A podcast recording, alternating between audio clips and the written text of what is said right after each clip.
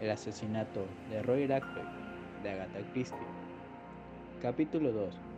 ¿Quién es quién en King's Abbott? Antes de continuar relatando mis conversaciones con Caroline, quizás sea conveniente dar una idea de nuestra geografía local. Nuestro pueblo, King's Abbott, supongo que es muy parecido a cualquier otro. La ciudad más cercana es Granchester, situada a 9 millas de distancia. Tenemos una estación de ferrocarril grande, una oficina de correos pequeña y dos tiendas competidoras que venden toda clase de productos. Los hombres aptos acostumbran a dejar la localidad en la juventud, pero somos ricos en mujeres solteras y oficiales retirados. Nuestros pasatiempos y aficiones se resumen en una sola palabra, cotilleo.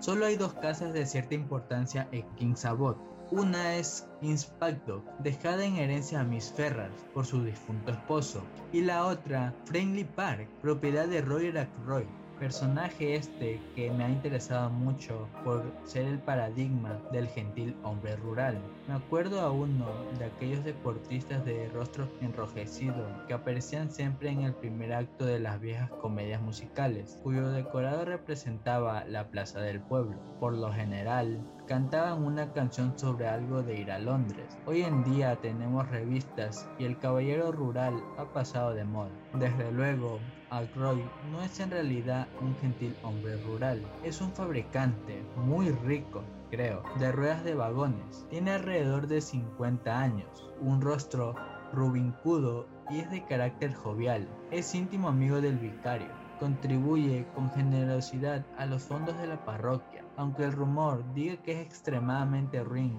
cuando se trata de gastos personales, fomenta los partidos de cricket los clubes de juventud y los institutos para soldados mutilados. Es, en una palabra, la vida y el alma de nuestro apreciable pueblo de King's Abbott. Cuando Roger Ackroyd era un mozo de 21 años, se enamoró y casó con una hermosa mujer que tenía 5 o 6 años más que él. Se apellidaba Peyton y era viuda con un hijo. La historia de su unión fue corta y penosa.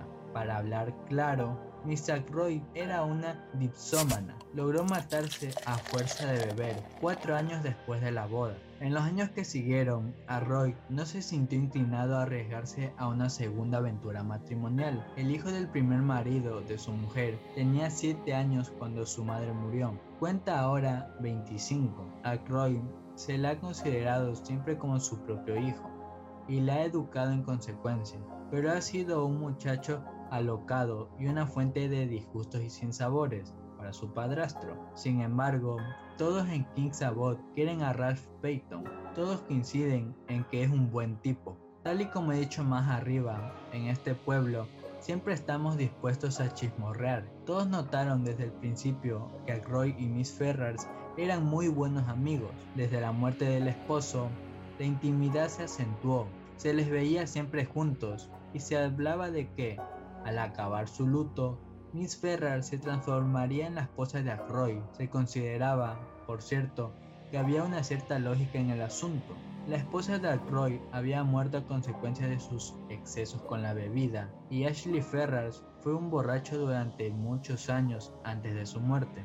Era natural de que las víctimas de los excesos alcohólicos se consolaran mutuamente de lo que había sufrido a manos de sus anteriores cónyuges. Hacía un año, a lo sumo, que los Ferrars habían llegado al pueblo, pero Ackroyd había sido la comidilla de los habitantes de durante años enteros. Mientras Ralph Payton crecía, una serie de amas de llaves gobernaron la casa de Ackroyd y cada una de ellas fue estudiada con recelo y con curiosidad por Caroline y sus amigas. No creo exagerado decir que durante 15 años por lo menos el pueblo esperó confiado a que Roy se casara con una de sus amas de llaves. La última, una señora temible llamada Miss Russell, reinó durante cinco años, el doble de sus predecesoras. Se creía que, a no ser por la llegada de Miss Ferrars, a Roy no se lo hubiera escapado. Influyó también otro factor, la llegada inesperada de una cuñada de Roger, procedente de Canadá, con una hija. Se trataba de la viuda de Cecil Ackroyd, hermano pequeño de Roger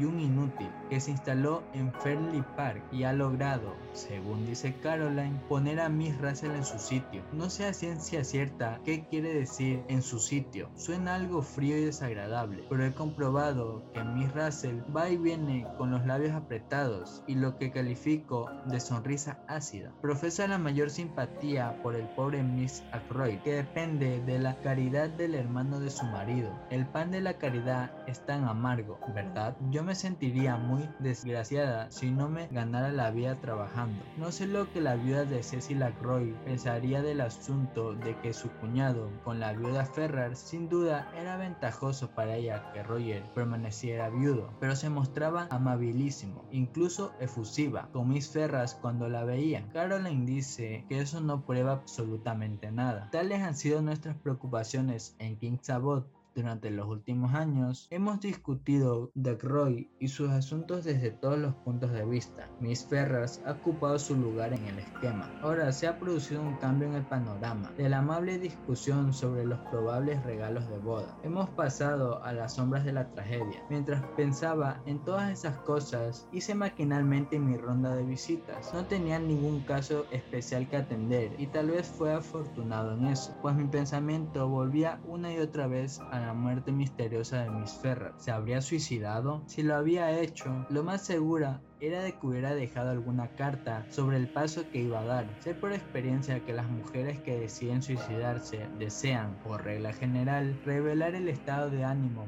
que les ha llevado a cometer ese acto fatal. ¿Cuándo la había visto por última vez? Apenas hacía una semana. Su actitud había sido entonces completamente normal. Recordé de pronto que la había visto la víspera, aunque sin hablarme. Estaba paseando con Ralph Payton, lo cual me sorprendió pues ignoraba el muchacho que se encontraba en King's Abbott. Creía que había reñido definitivamente con su padrastro y en los últimos seis meses no había estado en el pueblo. Estaba paseando con Miss Ferras, con las cabezas muy juntas, y ella hablaba con mucha ansiedad. Creo poder decir con toda sinceridad que entonces fue cuando el presagio surgió en mi mente. No era todavía nada tangible, sino una simple corazonada. Aquel vehemente tete a tete entre Ralph Payton y Miss Ferras me causó una impresión desagradable. Continuaba pensando en ello cuando me encontré frente a frente con Roger. Shipper, exclamó. Usted es el hombre que buscaba. Qué tragedia tan horrible. ¿Está usted enterado? Asintió. Me di cuenta que el golpe había sido muy duro para él. Los rojos mofletes parecían hundidos y no era más que la sombra del hombre jovial y rebosante de salud que conocía. El asunto es peor de lo que supone, dijo en voz baja. Oiga, Shipper, necesito hablarle. ¿Puede acompañarme a casa ahora? Difícilmente. Tengo que visitar a tres enfermos y he de estar en mi casa a las 12 para atender el consultorio. Dejémoslo para esa tarde. O mejor aún, venga a cenar esta noche a las siete y media, ¿de acuerdo? Sí, eso me va mucho mejor. ¿Qué ocurre? ¿Se trata de Ralph? No sé qué fue lo que me impulsó a decir eso, excepto quizá que casi siempre había sido Ralph. Ackroyd me miró como si no hubiera comprendido. Me di cuenta de que ocurría algo muy grave. Nunca, hasta entonces, había visto a Ackroyd tan trastornado. Ralph, repitió vagamente. No, no se trata de él. Ralph está en Londres. Maldita sea, aquí llega la vieja Miss Gane. No quiero hablar con ella de ese terrible asunto. Hasta luego, Shipper. A las siete y media. Asentí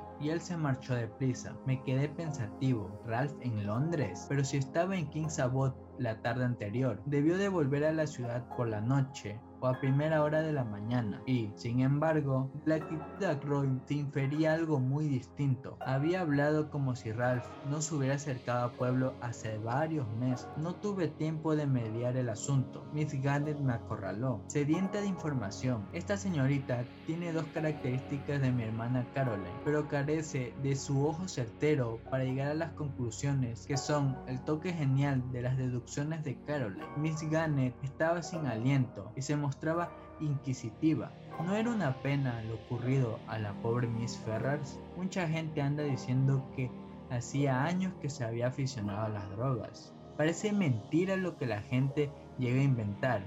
Y, sin embargo, lo peor es que, en general, hay algo de verdad en estas descabelladas afirmaciones. Cuando el río suena, también dice que Miss Ackroyd lo descubrió y rompió el compromiso, porque había un compromiso. Ella, Miss Gannett, tenía pruebas. Desde luego, yo había de saberlo todo. Los médicos lo saben todo, pero se lo callan. Me espetó todo con su mirada de águila para ver cómo reaccionaba ante sus sugerencias. Afortunadamente, la vida en común con Caroline me ha enseñado a mantener mis facciones en la mayor impasibilidad y a contestar con breves frases que no me comprometan. En la presente ocasión, felicité a Miss Gannett por no formar parte del grupo de calumniadoras y de chismosos. Un buen contraataque, pensé.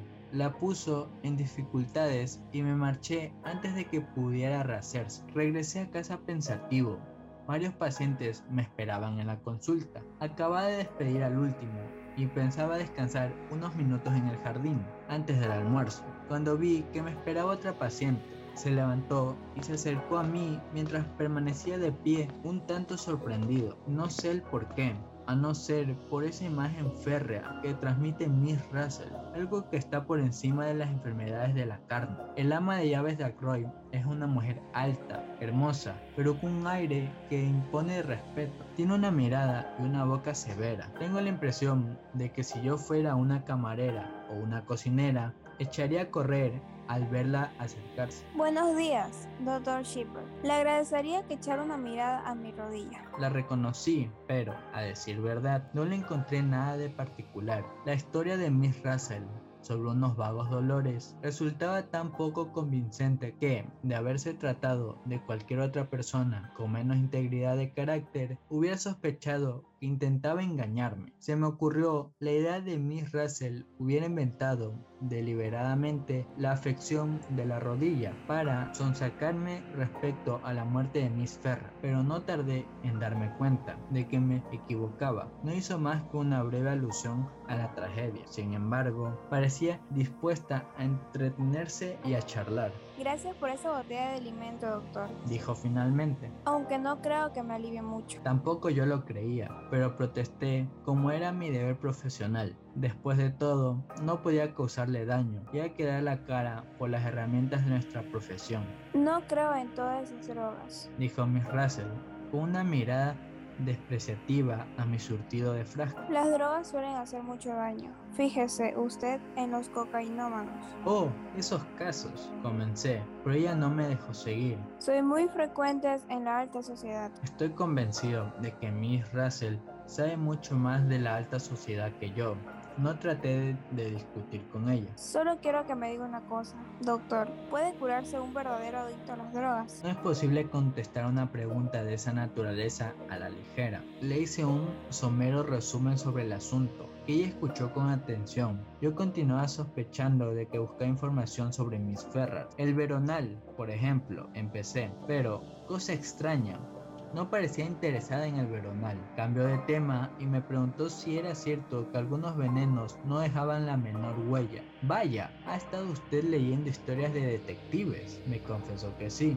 La esencia de una historia de detectives, proseguí, es la existencia de un veneno raro, algo que viene de América del Sur y que nadie conoce, algo que una tribu de salvajes emplea para envenenar sus flechas. La muerte es instantánea y la ciencia occidental resulta impotente para descubrirlo. ¿A eso se refiere? Sí, pero existe en realidad. Mené la cabeza, apenado. Me temo que no. Está el curaré, desde luego. Le hablé largo rato del curaré, pero daba la sensación de que había perdido el interés por el tema. Me preguntó si tenía ese veneno entre mis drogas y, al contestarle negativamente, me parece que decaí en su estimación. Me dijo que debía marcharse y la acompañé hasta la puerta del consultorio en el momento que sonaba el batintín del almuerzo. Nunca hubiese sospechado de que Miss Russell fuese aficionada a las historias de detectives. Me divertía muchísimo pensar que salía de su cuarto para regañar a una criada delincuente para después volver a la lectura del misterio de la séptima muerte o algo por el estilo.